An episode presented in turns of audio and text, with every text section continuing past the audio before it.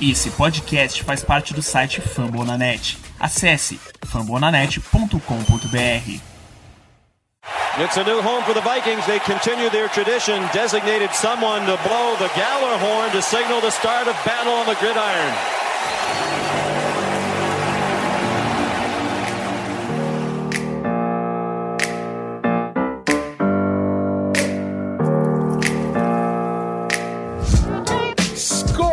Brothers, sejam bem-vindos ao Vikings Brasil Podcast, o podcast dedicado à torcida do Minnesota Vikings no nosso país, dedicado e que representa. Estamos aqui nessa semana. A gente representa diferente dos, dos nossos jogadores que infelizmente no domingo estavam num dia de folga, parece. Mas vamos falar como é que foi dessa de, essa derrota humilhante pro, pro Philadelphia Eagles, como aconteceu. Para ser bem sinceros, acho que vocês já ouviram um pouco da gente aí pelas redes sociais. A cabeça ainda não tá 100% para falar desse jogo, para falar de tudo que aconteceu. Eu, sinceramente, não tô conseguindo nem olhar muito o negócio de NFL. Eu ainda consigo olhar pro Vikings, os nossos coordenadores, dar uma olhada no draft, que eu gosto bastante. Tá tendo jogo, Senior Bowl. A gente vai falar nesse podcast sobre draft, sobre free agency. Não se preocupem, vai ter podcast. E foi uma bela temporada, apesar de como chegou ao final. Mas enfim, para falar do jogo e para falar desse ano, que foi um ano de grandes emoções, comigo mais uma vez, Ramiro Pera. Como é que tá aí, Ramiro? Tá, tá tudo bem? Tá. Eu sei que não tá 100%, mas já, já, já deu para melhorar um pouco do que foi aquela segunda-feira, que foi eu, por exemplo, foi dia todo com dor de cabeça, cara. Salve galera do Sangue Roxo, Rafão. Bom, cara, não tem muito o que falar além daquilo que tu já comentou agora, né? Não foi uma semana das mais fáceis. Trabalhar na segunda-feira era visível, o pessoal vinha perguntar se estava tudo bem, como é que foi, o que, que aconteceu, o pessoal mais desavisado que não, não tá por dentro da NFL. Foi triste, cara, foi complicado. Agora, sentando um pouco as coisas, juntando os caquinhos aí desse coração partido de ver a temporada terminando dessa forma. Mas vida que segue, é bem o que tu falou, vamos começar a pensar na próxima temporada, 2018 já começou, o time já tá se preparando. É isso aí, cara, vamos ver o que, que agora a gente tem para 2018 fazer diferente e chegar, se Deus quiser, o tão sonhado Super Bowl com um título, né, cara? É isso aí, mas até lá tem muito programa, tem muita coisa vai ter draft, vai ter free agency. Eu acredito que eu só vou ficar 100% mesmo quando esse processo pré-draft esquentar, a gente vai ver combine e tudo mais, a free agency abrir, começar a ver as caras novas que vão chegar no time. Isso começa a dar aquele calorzinho no coração e já cria aquele carinho novamente para saber como é que vai ser a próxima temporada. A gente tem Dalvin Cook retornando, é, vamos ter um novo coordenador ofensivo, um novo ou um antigo quarterback, a gente não sabe ainda, mas a gente vai falar de tudo um pouco também nesse programa. Vamos para o primeiro bloco, vamos responder a pergunta da galera que tá machucada, mas eu fiquei também muito feliz que participou com a gente lá no post do Facebook. Depois da vinheta, bloco de perguntas e respostas.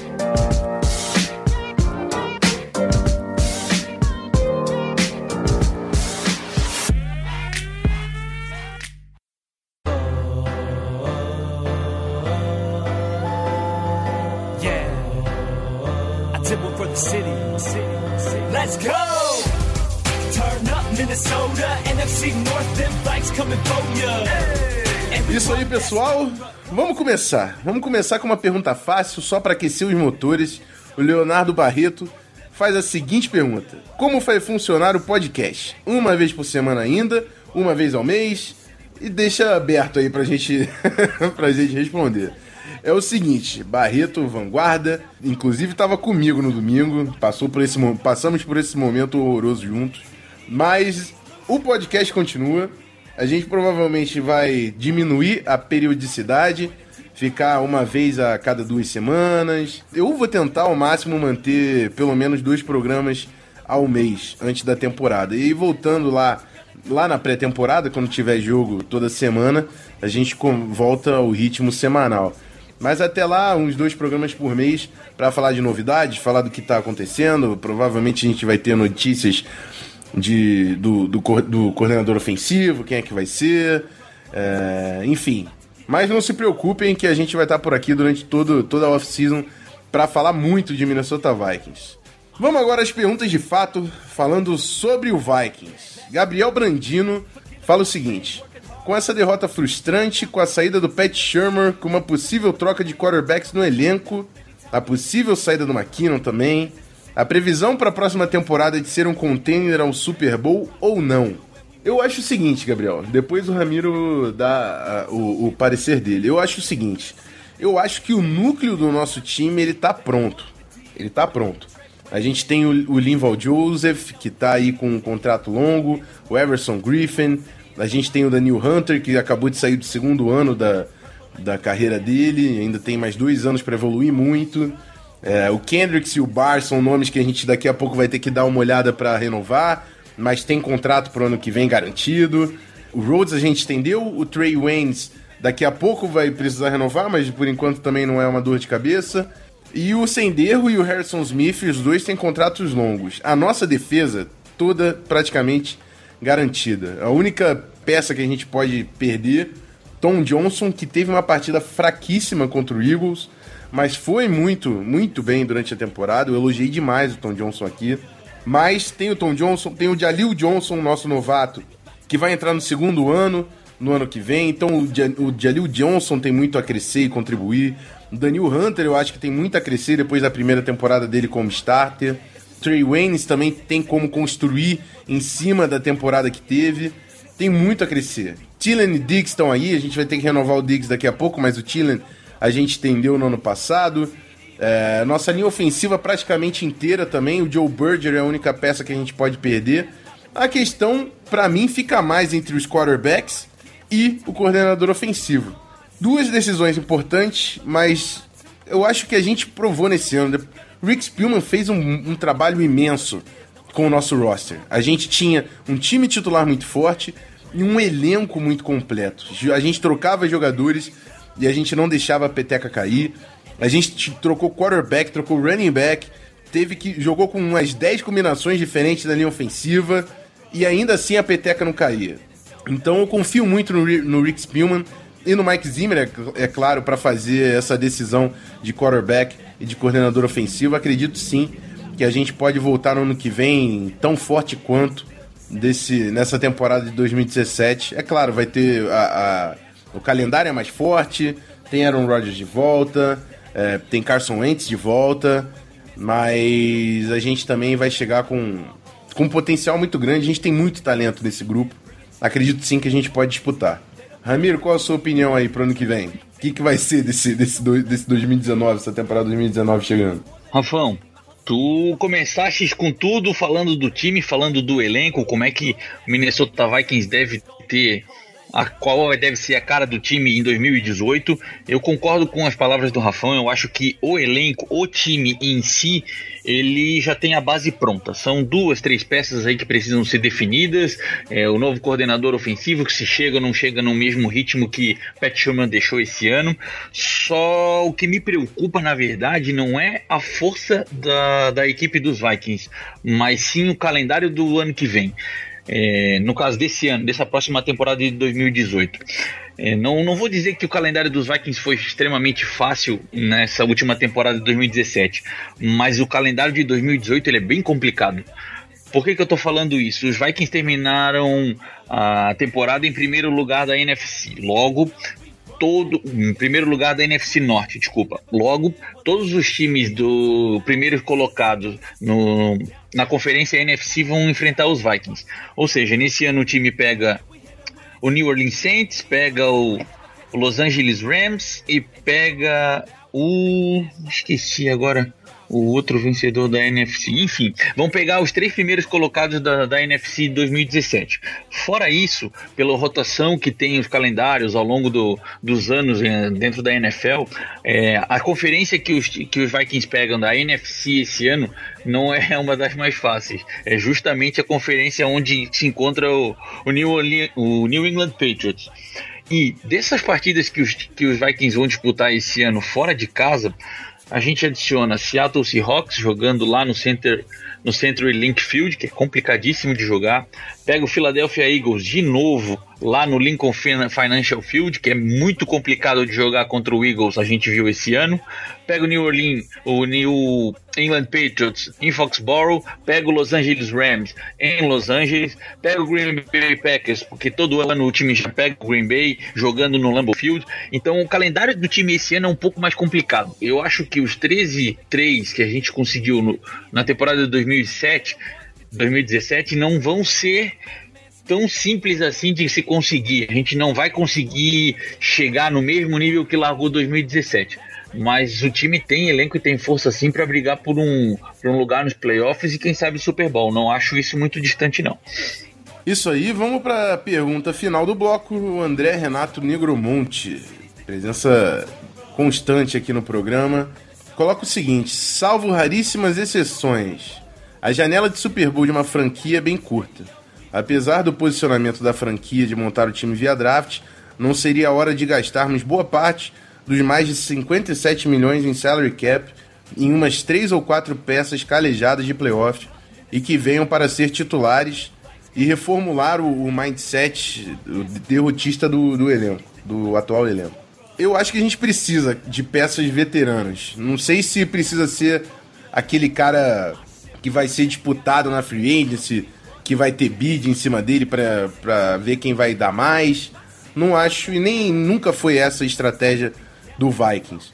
O Vikings, na verdade, tem feito contratações pontuais na free agency e algumas delas deram bem certo. Linval Joseph é uma delas.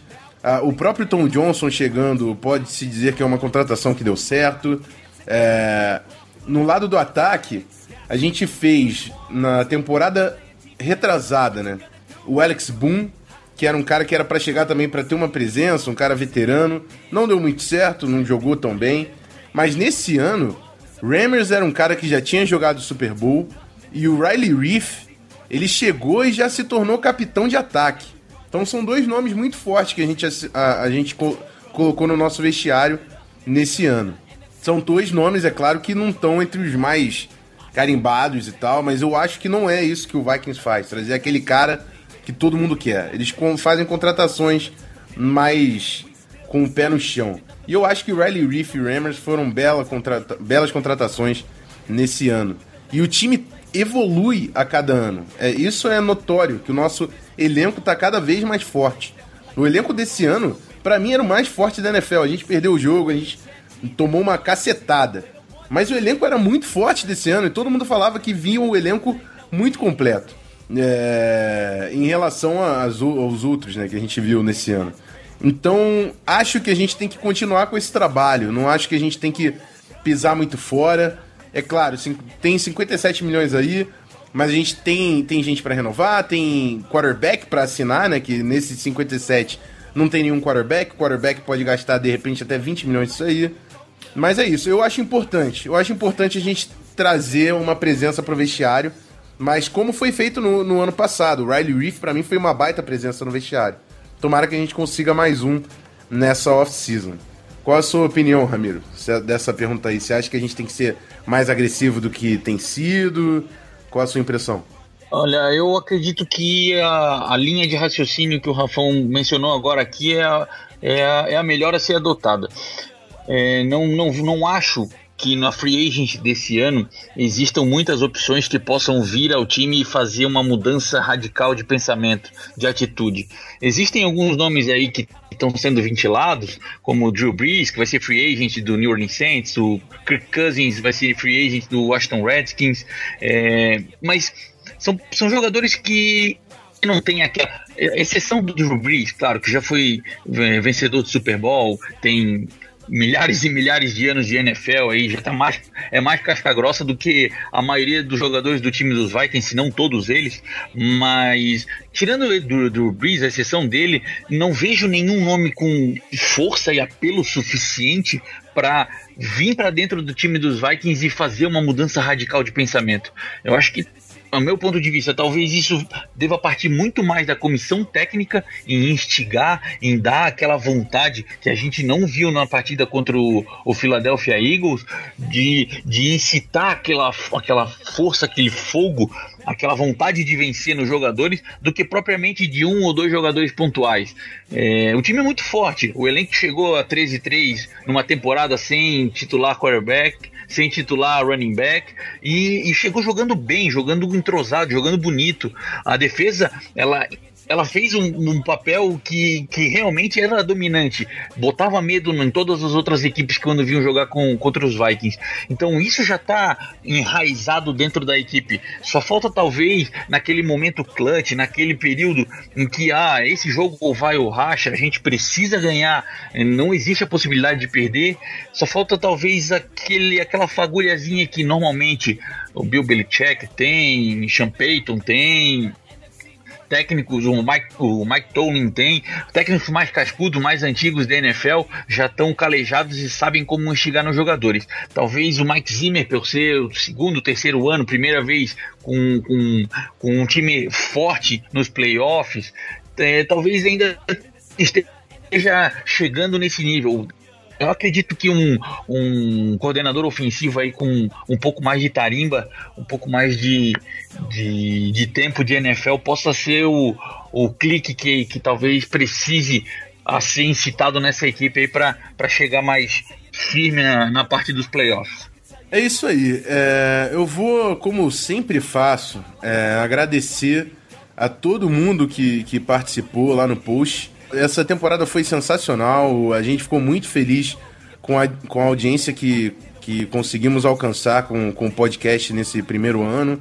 Foi um primeiro ano histórico, mesmo que, não, que não, a gente não tenha chegado aonde a gente quis chegar. Participação de vocês, a cobrança de quando é que sai, quer ouvir, e a participação com as perguntas.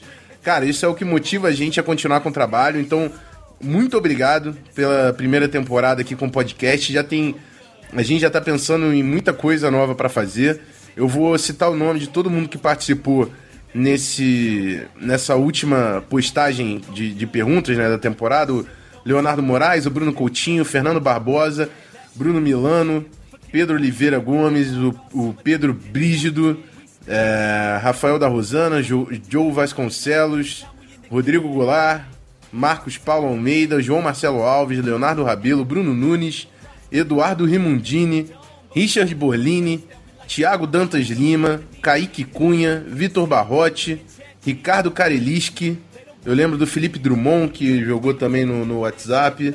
Obrigado a todo mundo que participou com a gente durante a temporada e espero a companhia de vocês durante esse processo todo da off-season e fazendo perguntas sobre como vai ficar o time, vai ser uma parte muito mais agradável de falar do que essa última derrota dolorida. Falando dessa derrota dolorida, eu tava tentando evitar, mas a gente vai ter que chegar lá, né? Vamos falar do jogo, vamos falar como é que foi essa final de conferência contra o Eagles no próximo bloco. Vamos lá.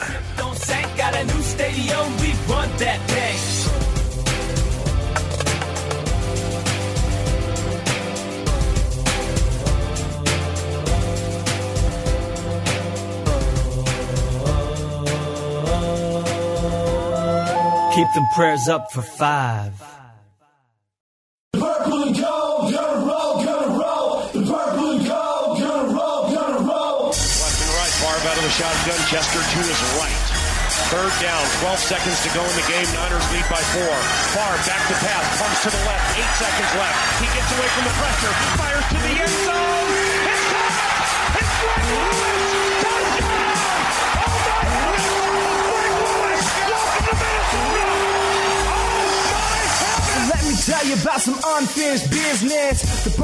Isso aí, galera. Chegamos. Chegamos para falar de Viking 7, 38 Eagles. Foi um jogo esquisito, cara. E foi um jogo que, que para mim foi quase que um, um, retrato de como eu me senti na temporada, porque a gente começou fazendo um drive perfeito, fazendo touchdown, Case Keenum passando a bola pro Rudolph, é, a defesa segurou, a gente voltou com a posse de bola, e eu tava bem confiante de que a gente ia conseguir bater os caras. Mas aí veio o turnover e pick six. Quando, quando a gente levou aquele touchdown de retorno de interceptação, eu já comecei a pensar, cara, eu vou lembrar dessa jogada lá no final do jogo. Eu vou lembrar dessa jogada. E os, e o, o, os dois primeiros turnovers foram muito, muito custosos. O segundo a gente já estava também dentro da red zone para diminuir a diferença. A gente sofreu o fumble e os caras ainda capitalizaram em cima desse segundo turnover. E isso começou a tirar o momento todo do Vikings. É... O ataque teve alguns problemas, mas não acho que foi o maior culpado. É, o Rashad Hill a gente viu nos playoffs, os dois jogos, tanto contra o Saints, tanto quanto, quanto, quanto esse último jogo agora contra, contra o Eagles, o Rashad Hill teve dois dos jogos mais fracos dele da temporada. Não acho que a gente é para jogar o cara no lixo. O cara foi importantíssimo para a temporada que a gente teve. 13-3, a gente só teve porque o Rashad Hill segurou a peteca quando o Rammers machucou. É, quando o Alpha machucou, a gente jogou o Rammers para guarda ele estava ali. Tanto que ele convenceu a coaching staff que ele merecia estar entre os cinco principais. Então também foi um baita achado o Rashad Hill. E é um cara que ganhou uma casca. Ele nunca tinha sido titular durante toda a carreira. Ele é novo, tá? ainda está no primeiro contrato dele. Acho que é o terceiro ano de liga. Um cara muito novo, com um potencial enorme que já jogou bem e criou uma casca nessa temporada. Então não descartem o Rashad Hill, acho que ele ainda vai ser uma peça importante pra gente. Mas realmente sofreu nos playoffs. É, a gente viu que, que é, a, nossa, a nossa scrimmage perdeu para a scrimmage do Eagles. É, o Tom Johnson foi carregado o jogo todo. É, a, a, eu senti falta de formações mais pesadas, de tentar impor o, a fisicalidade da nossa linha ofensiva, que era muito forte. O, o game plan, o play call não foi o que eu, o que eu queria. Acho que faltou blitz, faltou pressão. O Zimmer foi muito conservador na hora H. E mas muito mais do que qualquer play call, simplesmente parecia que o outro time queria ganhar mais. A nossa defesa eu não reconhecia, acho que foi o pior jogo da, do Harrison Smith na carreira dele. O Trey Waynes parecia o Trey Waynes do, do ano de novato, não parecia o Trey Waynes dessa temporada. O Rhodes sai e aí eles capitalizam em cima do Terrence Newman. Coitado do Terrence Newman, cara. 39 anos, ver o cara exposto assim nos playoffs. Mas ele fez uma temporada absurda. Mas não dá para ser. Não, dá, não é o mesmo nível. Não dá para comparar Rhodes com o Terence Newman. O Newman foi muito importante para segurar a peteca ali na níquel, junto com o Mackenzie Alexander. Mas vai deixar o cara em cima de um, de um Torrey Smith, por exemplo, que é um cara muito rápido, um Águlo. Não vai segurar. Não vai segurar. O Alshon Jeffrey ele perde também na altura. Eu, o Newman vai, vai virar. Vai ser coaching staff daqui a pouco. Não sei se ano que vem, mas ele vai para coaching staff. E eu não reconheci o time, simplesmente não pareceu o time que a gente assistiu durante toda a temporada. E eu tinha até separado aqui, o Ramiro tá de prova, tinha colocado impressões da, da defesa, impressões do ataque. Mas eu não, não consigo destrinchar esse nível, porque eu não acho que foi problema de execução, de, de matchup. Foi. pareceu ser muito de garra. O time sentiu os turnovers e o Eagles começou a ganhar confiança. O Nick Foles fez uma partidaça. E, e olha só, eu sei que é difícil, é difícil de você reconhecer quando você toma uma cacetada dessa, você reconhecer o quão bom foi o adversário. Mas a linha defensiva do Eagles é muito forte, eles deram. E, e, e toda a defesa jogou muito bem. E a linha, a linha ofensiva deles, durante toda a temporada, eu falei que era a melhor da NFL e jogou muito contra a gente. Jogou demais contra a gente. O, o Doug Peterson ajustou o ataque dos caras para ajudar o Nick Foles e olha a pós-temporada que o Nick Foles tá fazendo. Não duvido nada que vai ter algum time ligando lá para saber do Nick Foles. O cara tá, tá sendo muito eficiente na pós-temporada, usando o conceito de Run Pass Option. Acho que vai ter muita gente querendo utilizar mais é, esse Run Pass Option, que era muito utilizado no college, mas está sendo crucial, principalmente nessa fase final agora do Eagles. Enfim, Zimmer tem muito o que fazer. E mas eu, eu falo para vocês o seguinte, mesmo com essa derrota, eu, eu, gosto muito da de toda a nossa coaching staff, não só do, do Zimmer, todo mundo que ficou, os nossos coaches de posição. Eu, eu, eu acho realmente que a gente tem um grupo competente na, na, na staff, tanto nos scouts, no nosso GM, Rick Spielman, e o assistente, o Patton. E, e, vamos, vamos acreditar que o, a evolução vai continuar e a gente vai bater na porta e vai chegar lá nossa janela ainda tá aberta. Acho que a gente tá longe de, de deixar de ser contender agora. Vamos focar em chegar mais forte pro ano que vem. E eu sou um cara, é o seguinte, o, é, in, é impossível você evitar a derrota, você evitar a queda. A queda ela, ela vai chegar um dia. Um dia ela vai chegar, independente do, do ramo, de qualquer coisa que você trabalha, que você estuda, essa queda vai chegar. Vai chegar aquela prova que você achou que tinha tirado 9,5 e você vai tirar 2. Vai acontecer isso. E o que mostra os verdadeiros vencedores em qualquer área é como você vai reagir a essa queda. E o Mike Zimmer vai ter que se provar mais uma vez em como ele vai reagir a esse, esse fiasco que foi a final de conferência de, 2018, dessa temporada. Mas eu acredito muito no Zimmer. É, eu, eu, hoje, a gente teve que gravar na sexta-feira por diversos empecilhos. A semana, além de da cabeça não ajudar, a semana não ajudou. Foi chuva lá, chuva aqui, né? Foi complicado. Complicado, bicho. Mas eu vi agora, hoje, na sexta-feira, a gente gravando, eu vi a entrevista do Pat Shermer. Tomara que ele consiga fazer um trabalho lá legal lá no Giants. Mas eu vi a coletiva dele, eu senti a diferença de ver ele e o Zimmer como head coach. Eu gostava muito do Pat Shermer aqui como coordenador ofensivo. Mas o Zimmer é um cara que parece que ele estava pronto para ser head coach. E eu torço muito, continuo torcendo muito por, por ele, por, por essa franquia e por todo, todos nós, que eu acho que nós somos merecedores de, de, de finais melhores para nossa história. Mas é basicamente isso, não tem muito mais a falar do jogo. De repente, mais para frente eu consigo entrar melhor em, em X em detalhes de, de, de formações que podem ter sido decisivas no jogo. Mas eu acho que foi muito mais um psicológico do que, de repente, contar demais com o que todo mundo tava falando que era um time do destino que era para ganhar, e aí contou demais com essa, com essa aura, né? Pode ter sido também. Difícil de explicar o que a gente viu, porque destoou muito do que a gente estava assistindo durante a temporada. Ramiro, tem alguma coisa para falar? Eu, eu tô, vai ficar um pouco desorganizado da forma que eu passei o meu, a minha impressão, mas eu vou abrir agora para você fazer da forma que você achar melhor, falar um pouco dessa final aí pra galera. Olha, Rafão, depois desse desse resumo completo que tu passou, eu até fiquei surpreso que já falou do Nick Foles. Pô, deixa eu falar pelo menos do Nick Foles aqui no, no inédito aqui, mas não, já mencionou tudo. É, só fazer algum, algum, algumas observações, alguns detalhezinhos. Eu acho que talvez não tenha sido passado, mas o que mais me surpreendeu, além disso tudo que o Rafão já, já, já elancou aqui pro pessoal, é, o que me deixou mais triste foi ver que a equipe do Minnesota Vikings durante a temporada praticamente toda ela teve como referência e base a defesa. É, se a gente for pegar os números que, que a equipe mostrou jogando em casa contra os adversários, ninguém conseguiu passar a média da defesa foi ceder 12,5 pontos por partida. Em oito jogos, a média de 12,5 é muito baixa. É, ao todo, durante a temporada inteira, às 16 partidas, a média de pontos cedidos foi menor do que 17, 16 pontos, se eu não me engano. Isso muito por conta da, da, da imposição física, do, do jogo que o Minnesota Vikings colocava na parte defensiva. É, não estou querendo dizer que o ataque foi o culpado dessa derrota, porque realmente, como o Rafão falou, foi muito mais um algo psicológico do que um problema de um sistema ofensivo, de um sistema defensivo.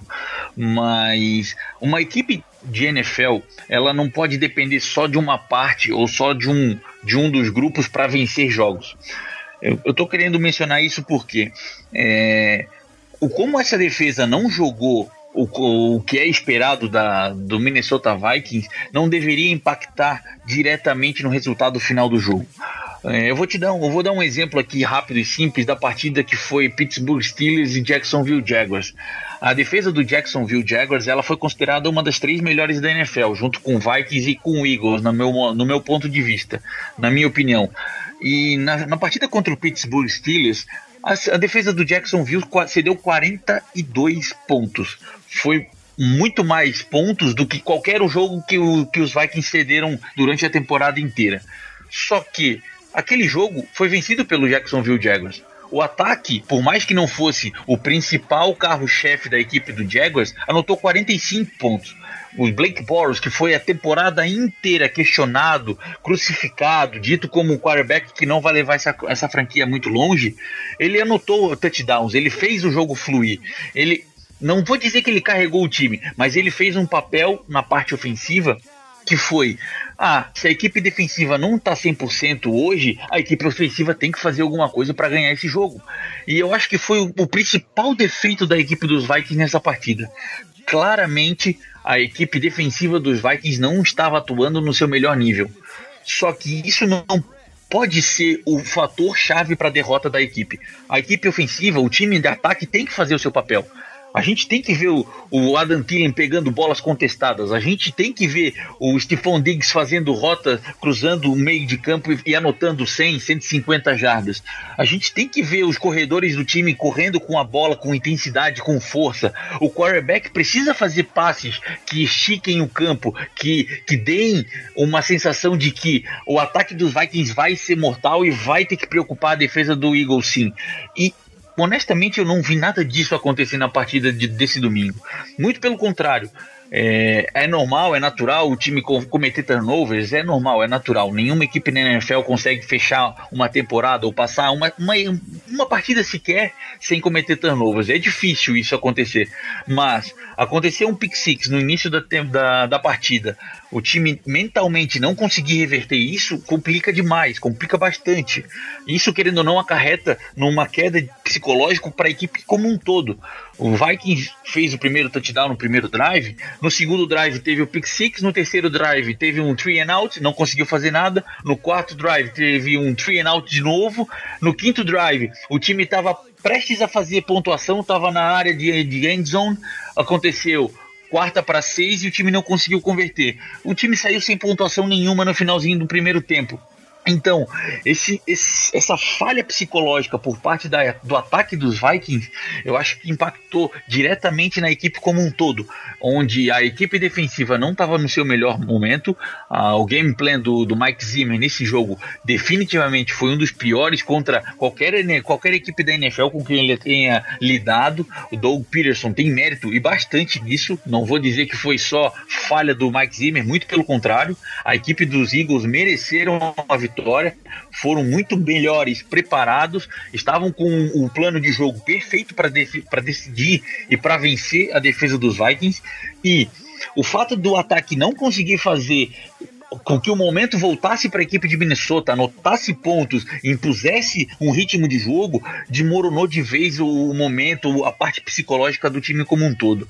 É, o fumble sofrido no segundo tempo pelo Case Keenan, o, a outra interceptação lançada no finalzinho do jogo, isso só vem a, a provar, só vem a mostrar que uma equipe ela precisa estar tá ataque, defesa e special teams. Ela precisa estar tá 100% alinhada. Se um não está bem, o outro tem que suprir. Uma tem que jogar defendendo as costas das out da outra para poder, como um todo, chegar ao objetivo final que é sair com a vitória.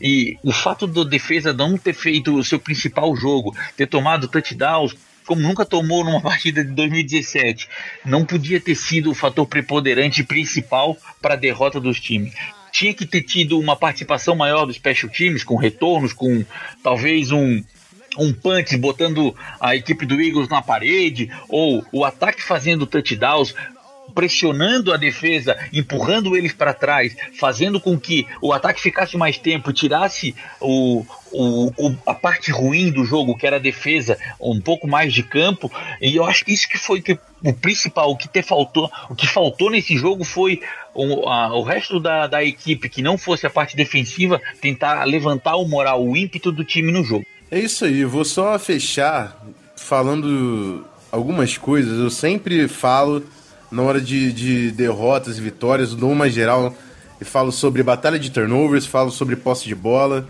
conversão de terceira descida. Nesse jogo, a gente perdeu a batalha de turnovers 3 a 0 Isso é crucial, tá?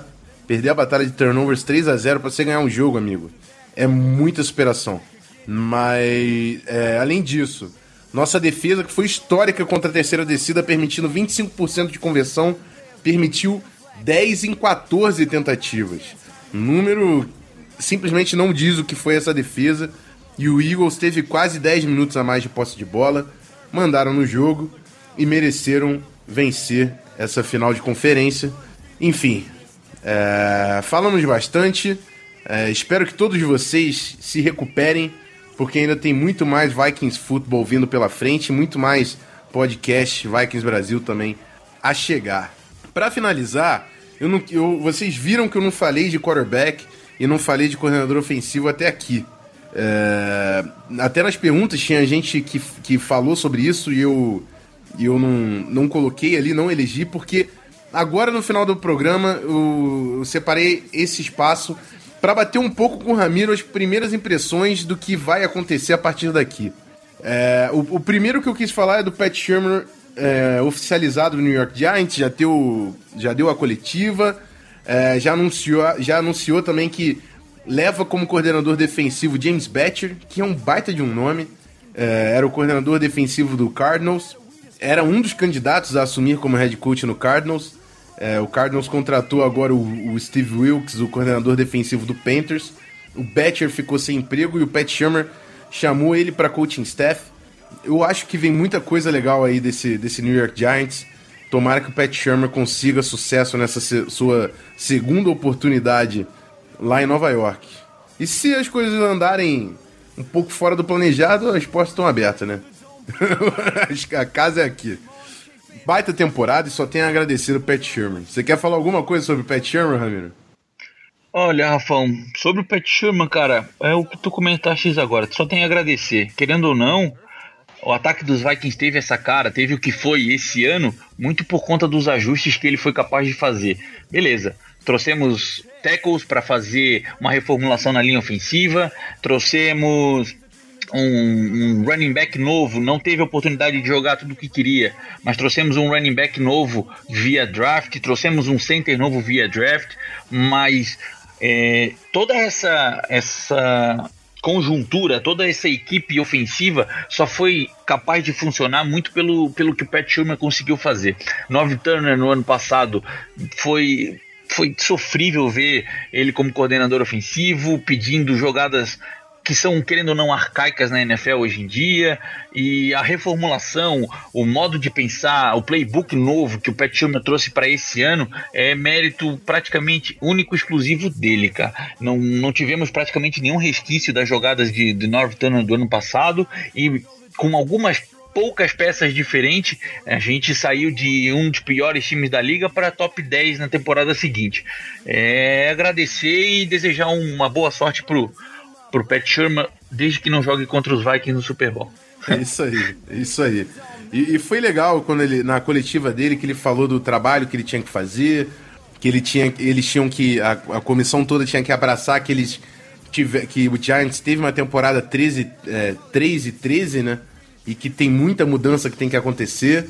E aí ele agradeceu a toda a instituição do Minnesota Vikings, falou do, do da família Wilf, don, os donos do time, agradeceu o Zimmer, agradeceu o, o Spielman, falou de muita gente e falou que, que respeita muito os jogadores e a instituição e se, que, e se eles sonham com algo a mais, é, eles vão ter que bater o Minnesota Vikings e que vai ser uma missão nada fácil. E foi um, um pouco de respeito que ele quis dar foi, foi. Eu gostei da passagem do Pat Sherman. Foi curta, mas é um cara que se provou com a gente e mereceu essa vaga lá em Nova York.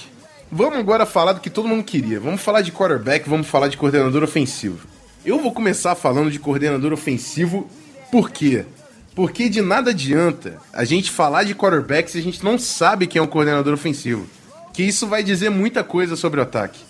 Se a gente. Vamos. De coordenadores ofensivos, os, os nomes atualmente são Kevin Stefanski, o nosso quarterback coach, que é o, o nosso técnico que está há mais tempo com a franquia, são 12 anos, se eu não me engano. Já passou por três head coaches diferentes, já treinou três posições diferentes: wide receiver, tight end. Wide receiver não, acho que foi running back, tight end e quarterback, se eu não me engano. Já passou por diversas posições de ataque, já teve contato com diversas mentes ofensivas. E se você quiser garantir uma continuidade de trabalho, o Stefanski é o nome. Porque ele tem o playbook do Shermer na mão, ele sabe as tendências, estudava o game plan, apresentava para o Keenan para facilitar a comunicação. Então o Stefanski é esse cara. Se você acha que o Vikings teve um ataque muito forte que deveria apostar em continuidade, o nome é o Kevin Stefanski. Fora dele, a gente já tem entrevista marcada com três nomes. Primeiro deles é o Darrell, o Darrell Bivell, ex-coordenador ofensivo do Seattle Seahawks, foi campeão com o Seahawks, fazendo play call, e teve uma passagem aqui em Minnesota de 2006 a 2010, se eu não me engano. Estaria retornando então ao Vikings. Mas quando estava em Minnesota, ele não era o play caller. O play caller, o play caller era, era o, o head coach, o Brett Childers. Eu, eu não acho o Darrell Bivell o pior dos mundos, não. Acho que ele foi importante em Seattle. É, o próprio Pete Carroll disse que o Russell Wilson só está no Seattle por causa do Bivell. Foi ele que fez o scout. Ele, é, segundo o, o Carroll, ele usou a seguinte palavra: Ah, o que que é o, é, o que que vocês acharam no Russell Wilson tal? Ele falou: Isso é, é, é tudo do Bivell, é projeto do, do Bivell. Então é um cara que levou um franchise quarterback para Seattle. E isso mostra muito da capacidade dele. É um cara de West Coast que não seria uma mudança de sistema tão forte. Eu não acho ele pior dos mundos, não. Acho que é um cara competente e já foi campeão em Seattle. Já teve ataque top 5 na liga. Enfim, podem reclamar que o jogo terrestre de Seattle era um horroroso e eu já fiz esse ponto. O Pat Shermer, ano passado, como coordenador ofensivo, depois da demissão do North Turner, a gente sabe esse ano que ele, ele é um bom coordenador. Mas ano passado a gente não corria nada. Com aquela linha ofensiva não dava para correr. E o, e o Seattle Seahawks tem que, tem que mudar a linha ofensiva. Pode mudar o coordenador o quanto for. Não vão correr com a bola enquanto não botar uns caras competentes ali na frente. Então, o, o Bivel é um nome pra gente considerar e não, não é ruim como, como muita gente tá, tá vendendo aí.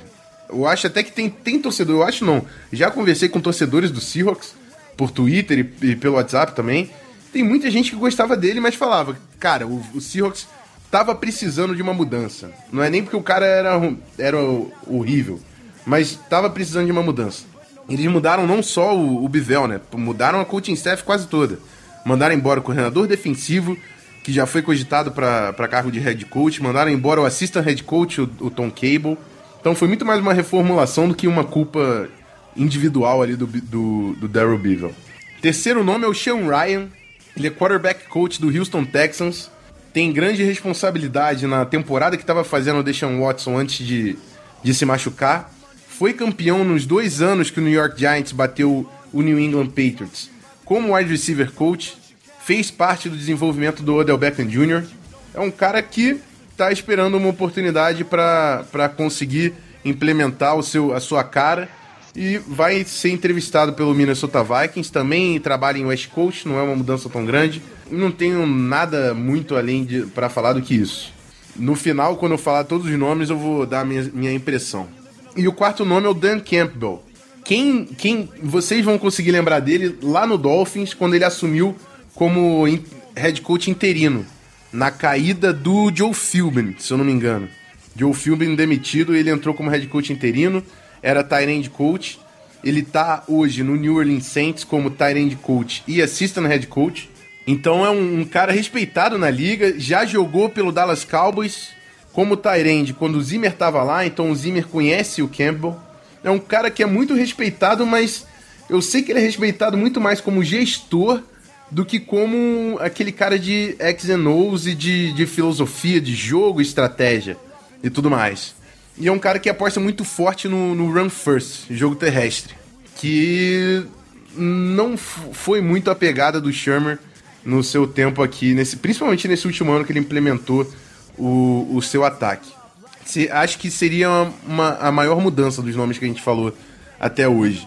Tem um cara que eu gosto demais, que é o coordenador ofensivo do New York Jets, o Morton, mas não tem nada conectando ele ao Vikings. E eu não sei se seria uma boa pro Vikings, porque ele trabalha em Air Coryell, que é um sistema completamente diferente, um conceito muito diferente do, do West Coast Offense, que é, também é, é, corrida run heavy, corrida pesada, e, e apostar em, em, em, bola longa, em big play. O, o Vikings é muito mais de, de, espalhar horizontalmente do que verticalmente o, o jogo. E eu aposto na continuidade, para ser bem sincero falando nisso, já que falei dos quatro nomes, para mim eu ficaria entre Stefanski e o, e o Darrell Bevel, Bevel. Não sei direito. A gente vai aprender se ele vir para cá. Se ele não vir, eu também não preciso aprender, porque eu não vou falar muito mais dele. Mas é isso. É, Ramiro, você quer dar alguma opinião sobre coordenadores ofensivos agora? Não? Uh, rápido rasteiro, uh, o resumo do, do, dos coordenadores o Rafão já passou para o pessoal aí, já mais ou menos se ambientando do que, que a gente tem de, de, de ventilando para a posição nos Vikings. É, só um, um pitacozinho sobre o Stefanski e o Darrell Benville é que o time dos Vikings para 2018 ele é, eu acho, acho não, eu arrisco a dizer que, que é um dos que tem a situação de quarterback mais difíceis de lidar, digamos assim, porque existem três quarterbacks entrando na free agents que são os três considerados possíveis quarterback 1, e existe um garoto chamado, chamado Caio Sluter, que foi assinado durante a temporada, vindo do practice squad do Denver Broncos, e que o time fez de tudo para não abrir mão do jogador, porque investiram uma grana a mais para manter o, o, o Sluter no, no elenco dos Vikings. Quando tiveram que tomar uma decisão, trouxeram o jogador para o elenco dos 53, para não haver nenhum tipo de possibilidade de algum outro time ir lá pescar o, o, garoto. E eu, particularmente, assisti algumas tapes do, do Caio Sluter como quarterback dos Broncos nessa, nessa intertemporada, nos jogos de preseason. Ele, ele tem um, um currículo não muito vasto, porém promissor. Ele tem uma boa precisão nos passes, ele tem um, uma força na, na, no lançamento do braço dele, uma força boa. Ele sabe jogar muito bem dentro do pocket, tem um, uma presença de pocket boa, faz um, um passe em um throw in the run, que o pessoal fala que é o passe correndo, se deslocando para direita ou para esquerda, em bootlegs, em coisa do tipo, muito bom. Então é um garoto a ser trabalhado, a ser lapidado e pensar na possibilidade de trazer um antigo técnico de quarterbacks, acho que, que tende a ajudar a desenvolver o garoto para possível quarterback 2 do time, e aí vai ficar complicado. Aí vai ser a, a, a grande a grande situação da nossa off-season. Quem vai ser o quarterback dos Vikings para 2018? Vamos ficar com Ted, vamos ficar com Keenan, vamos ficar com Bradford, vamos dispensar dois e ficar com um, vamos ficar com dois e dispensar um. É, muito vai depender de quem vai ser o, o coordenador ofensivo. Então, não vejo demorar muito tempo para os Vikings decidir quem que vai ser a cabeça pensante no ataque de 2018. Ramiro, eu vou te dar uma opção. Você quer ser o primeiro a falar sobre quarterbacks ou quer que eu comece? Não, pode começar, bicho. Pode começar, sem problema. Então, eu vou dar. eu não quero ser, eu não quero ser, tendenci... eu não quero ser tendencioso. Eu, eu, vou dar a minha opinião, então, sobre os nossos quarterbacks. A gente sabe, a gente tem Case Keenan, Teddy Bridgewater e o Sam Bradford. E o Kyle Slaughter, como o Ramiro falou, é o único que está sob contrato para o ano que vem. Acho que a gente vai continuar a desenvolver o Slaughter. Mas, um desses caras aí provavelmente vai ficar eu acho que o Zimmer vai querer dar uma boa olhada no Terry por causa do relacionamento que ele tem com o Terry. E até porque o, o, o Vikings apostou muito na recuperação do Terry. Mas eu acho que se o Terry chegar na casa de 15, 16 milhões para renovar com o Vikings, eu não sei até onde o Vikings tem a confiança de dar essa, essa grana para ele e provavelmente ele vai pro mercado. Pessoalmente, primeiro quero falar para vocês o seguinte: eu confio mais no Spielman do que em mim para fazer essa decisão, tá? Ainda bem que não sou eu que tô fazendo para decidir o futuro do time. Mas do que eu vi dos quarterbacks, eu fico com Case Keenum. Terry Bridgewater, ele foi bem nas temporadas iniciais no Minnesota Vikings, mas a gente não viu o, como o Terry pós-lesão. Eu não posso falar porque eu não vi. Não tava nos treinos vendo, eu não, eu não vi o Terry pós-lesão, não sei como ele tá jogando para você dar uma grana pro cara assim, eu não sou capaz de, de fazer essa decisão e falar sim pro Terry. E o Sam Bradford, desculpa, mas o histórico de lesão dele é um péssimo investimento. Péssimo investimento. A não ser que ele faça um contrato parecido com com Jay Cutler, um ano, 8, 10 milhões. O, o Sam Bradford já fez mais de 100, acho que ele fez 115 milhões já durante toda a sua carreira. Dinheiro para ele não é problema. Se ele assinar um ano 8 milhões, com opção do segundo ano também por 8, alguma coisa assim, pode ser uma possibilidade, mas acho difícil contar com, com a saúde dele. Eu acho que se tiver Bradford na história, tem que vir outro QB. Para mim, o cara é o Case Keenan, a temporada dele foi mágica e ele, ele mostrou para mim que ele é um cara que aprende e que melhora. ele, ele, é, ele tá aberto ao coaching. Ele tá mostrando progresso durante os jogos. Então queria ver ele, uma off-season completa, com um playbook dedicado para ele, os treinos durante toda a off-season com o Tillen e com o Diggs. E vai além disso, a, a, química, a conexão que ele estabeleceu com o Rudolph, com o Tillen e com o Diggs. Eu não vi do, com o Terry, não vi. O Terry simplesmente nunca vi ele confiando nos alvos como o Keenan confiou. E eu vi com o Bradford, mas acho que com o Keenan isso, isso se provou maior. Então, para mim, dos três, o, o Keenan é o nome. Eu sei que tem muita gente que discorda, tem gente que prefere Sam Bradford. Eu tenho muito receio com o histórico de lesão dele, que não foi só no Vikings, né? No Vikings ele só confirmou o que a carreira dele mostrou, sempre tendo problemas com lesão. E o Terry é uma dúvida gigante. Por, por números grandes, acho difícil renovar. Decisão complicada, amigos. Eu não, não vou falar que essa é a resposta correta ou que essa é a melhor decisão, mas é a minha opinião por enquanto. Vamos ver, vamos acompanhar essa novela aqui no podcast também. Ramiro, agora, agora não dá para fugir, vai que é tua.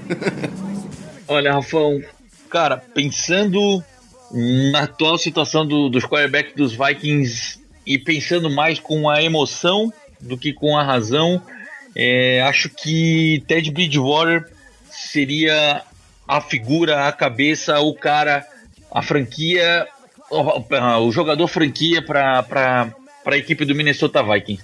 É, por tudo que ele já tem feito, por tudo que já, foi, que ele já foi durante essa, essa recuperação que ele teve, o time tem investido bastante tempo e dinheiro em cima do jogador. Ele é um garoto jovem, tem um upside muito bom, ele tem um decision maker, um poder de decisão do que fazer, quando lançar, quando não lançar, onde lançar as bolas. É, isso é, é bastante é, favorável à, à permanência do jogador, ele tem ele, ele cuida muito bem da bola. Ele não é um jogador que, que tende a, a, a, a lançar bolas despretensiosamente. E a, a, identificação que ele tem com o Mike Zimmer e a franquia, querendo ou não, os torcedores de, do, de Minnesota têm com o jogador, é, acho que fazem ainda mais aumentar a, a, a possibilidade do jogador ficar no time. Eu concordo com o Rafão quanto à parte de lesão. O histórico de problemas muito cedo, já com o joelho, ainda mais na franquia do, de Minnesota, que nos últimos 8, 10 anos não conseguiu colocar um quarterback a jogar duas temporadas inteiras completas. É, tem problema de lesão, tem problema de, de, de, falta de habilidade. Vamos testar um, um plano B para ver se a, se a franquia consegue vitórias. Enfim, é, colocar, digamos assim, um pouco de alento e calmaria na, na principal posição do ataque do, do de, de uma franquia da NFL é mais do que preciso para a continuação, para o desenvolvimento do, dos Vikings uma mentalidade de campeão. Agora, não que o Case Keenan não possa ser esse cara, não que o Case Keenan tal, talvez não seja a pessoa certa, pode até ser a pessoa certa, mas é um cara um pouco mais velho, é um jogador que ele, ele sim, ele tem uma mentalidade de vencedor, ele tenta animar o time, ele, ele consegue trazer o time para jogar junto dele, mas na hora H eu fiquei um pouco decepcionado com o Case Keenum na partida desse, de, desse domingo contra o Philadelphia Eagles. Eu fico com um certo receio de ver o jogador buscar a, aquela, aquela jogada mágica que aconteceu contra o São, contra o New Orleans Saints. É, eu, eu eu hei de concordar. Só que eu não vejo aquela estrela, aquele negócio brilhando para dizer, não, esse realmente é o cara que vai carregar o, o time, que vai ser a diferença no, no ataque do Minnesota Vikings. Tu, tu pode depositar nele aquilo que a gente precisa para fazer carregar o ataque a, a inúmeras vitórias. E cara, por mais que eu goste muito do Sam Bradford, eu acho ele um excelente quarterback. Eu gostaria muito que ele pudesse ficar 10 anos na, na equipe dos Vikings. Dois, três, quatro problemas no mesmo joelho, o joelho diferente também já teve problema. Nos últimos oito, sei lá, seis ou sete temporadas que ele tem na NFL, ele conseguiu completar, se eu não me engano, uma só ou duas. Todas as outras ele teve que parar um jogo ou dois, ou acabar com a temporada inteira por conta de lesão é muito risco, é muito complicado tu, tu defender a, a posição de um jogador com 30, 31 anos esperar que ele vá carregar a tua franquia aí por, por uns 10, 12 anos pela frente, como a gente vê New England Patriots, New Orleans Saints, é, Green Bay, Pittsburgh Steelers, enfim, N outras, outras franquias aí. Então acho que eu só tenho a agradecer que eu não sou o Rick Spielman, porque essa decisão não vai ser nem um pouco fácil. Só que como torcedor, principalmente, eu espero bastante que o que o Ted, que o Ted Bridgewater seja o, o garoto a, a, carregar a franquia de Minnesota por longos e, e longos anos por vir. É isso aí. São duas impressões. Tiveram duas impressões diferentes e tenho certeza que a torcida inteira aí tem também tem cada um a sua opção, mas para falar da, da, torcida inteira, a gente na, na off-season, a gente eu vou tentar trazer torcedores para o programa para a gente conversar com eles, como começou a torcer e perguntar também sobre o que acha do time, impressões do que pode ser feito. Já conversei com, com algum deles, já conversei com o pessoal lá da Vanguarda, o André, o Sami, o, o. Então quero, quero trazer mais gente aqui para falar sobre o nosso Vikings nessa, nessa off-season. Espero que, que a galera curta a ideia aí, conforme for a execução. Provavelmente no próximo programa teremos um convidado aqui da torcedor do, do Vikings. E também espero que daqui a duas semanas, quando sair o próximo episódio, a gente tenha mais algumas notícias para falar. Se não for, se a gente não falar de notícias, vamos começar a fazer uma análise do elenco para saber o que, que a gente pode melhorar, quais, quais são os primeiros passos para a gente recuperar o time para o ano que vem. É isso, vamos para o encerramento que a gente já falou demais nesse episódio sofrido depois dessa derrota. Vamos pro encerramento.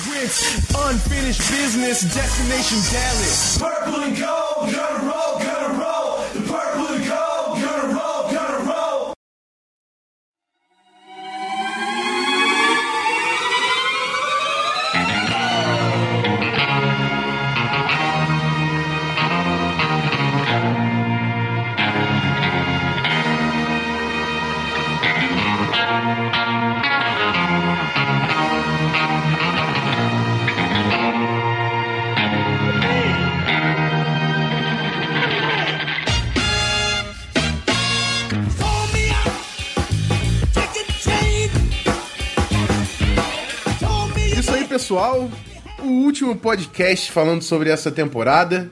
De novo, agradeço demais a todo mundo que ouve até o final, todo mundo que participa, manda pergunta, compartilha o programa. É, isso é uma parada que você vocês podem fazer para ajudar a gente pra caramba. Eu acho que eu não falei isso durante a temporada, mas vai, quem usa o, o, iOS, o iPhone, entra lá no, no programa de podcast no, ou no iTunes, dá cinco estrelas pro, pro programa, comenta que isso ajuda a gente a, a ganhar mais público. E se você tem um amigo torcedor do Vikings, aconselha, divulga o podcast, compartilha com ele pra gente conseguir aumentar o nosso público durante a off-season. Eu não tenho nada para reclamar dessa primeira temporada. Os números, a audiência, o que a gente conseguiu conquistar e a, e a muito mais do que, do que o que eu conto de, de números de plays que a gente está gerando, a participação de vocês no Facebook, que sempre que eu convoco lá para pergunta vem uma galera. E é isso, é pra gente juntar a torcida, que esse podcast é da torcida, não é meu, não é do Ramiro, é da galera que torce pro Vikings. E é isso. Espero ter cumprido com o nosso papel aqui nessa temporada. A gente, lá no início, a gente começou, foi perto da pré-temporada, né, Ramiro? Acho que foi antes, ou na segunda semana, por aí. Foi bem comecinho.